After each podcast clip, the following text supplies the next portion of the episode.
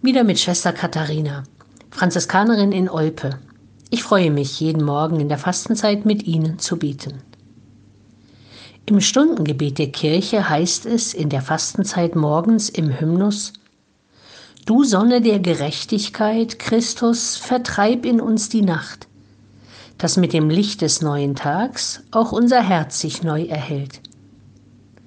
Ich finde, das sind deshalb so großartige Worte, weil man dieses Spiel von Dunkelheit und Licht gerade wirklich so mit allen Sinnen nachvollziehen kann. Gerade jetzt so nach der Zeitumstellung.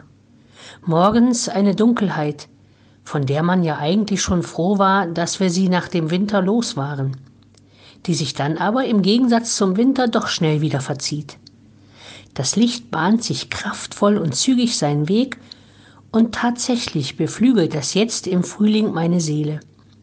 Vielleicht geht es Ihnen auch so. Ein tolles Bild. Christus selbst ist diese Sonne, dieses Licht. Er macht hell, was im Dunkeln liegt. Vielleicht ja nicht immer, aber wenn ich ihm meine Dunkelheit, meine dunklen Seiten anvertraue, sie vor ihn trage und ihm sagen kann, was mich da so traurig oder deprimiert macht, dann hat er die Chance, etwas zu verändern, zu verwandeln dann verliert das Dunkel schon etwas von seiner Macht und Licht bricht auf. Das ist eine Erfahrung, die ich selber schon oft gemacht habe.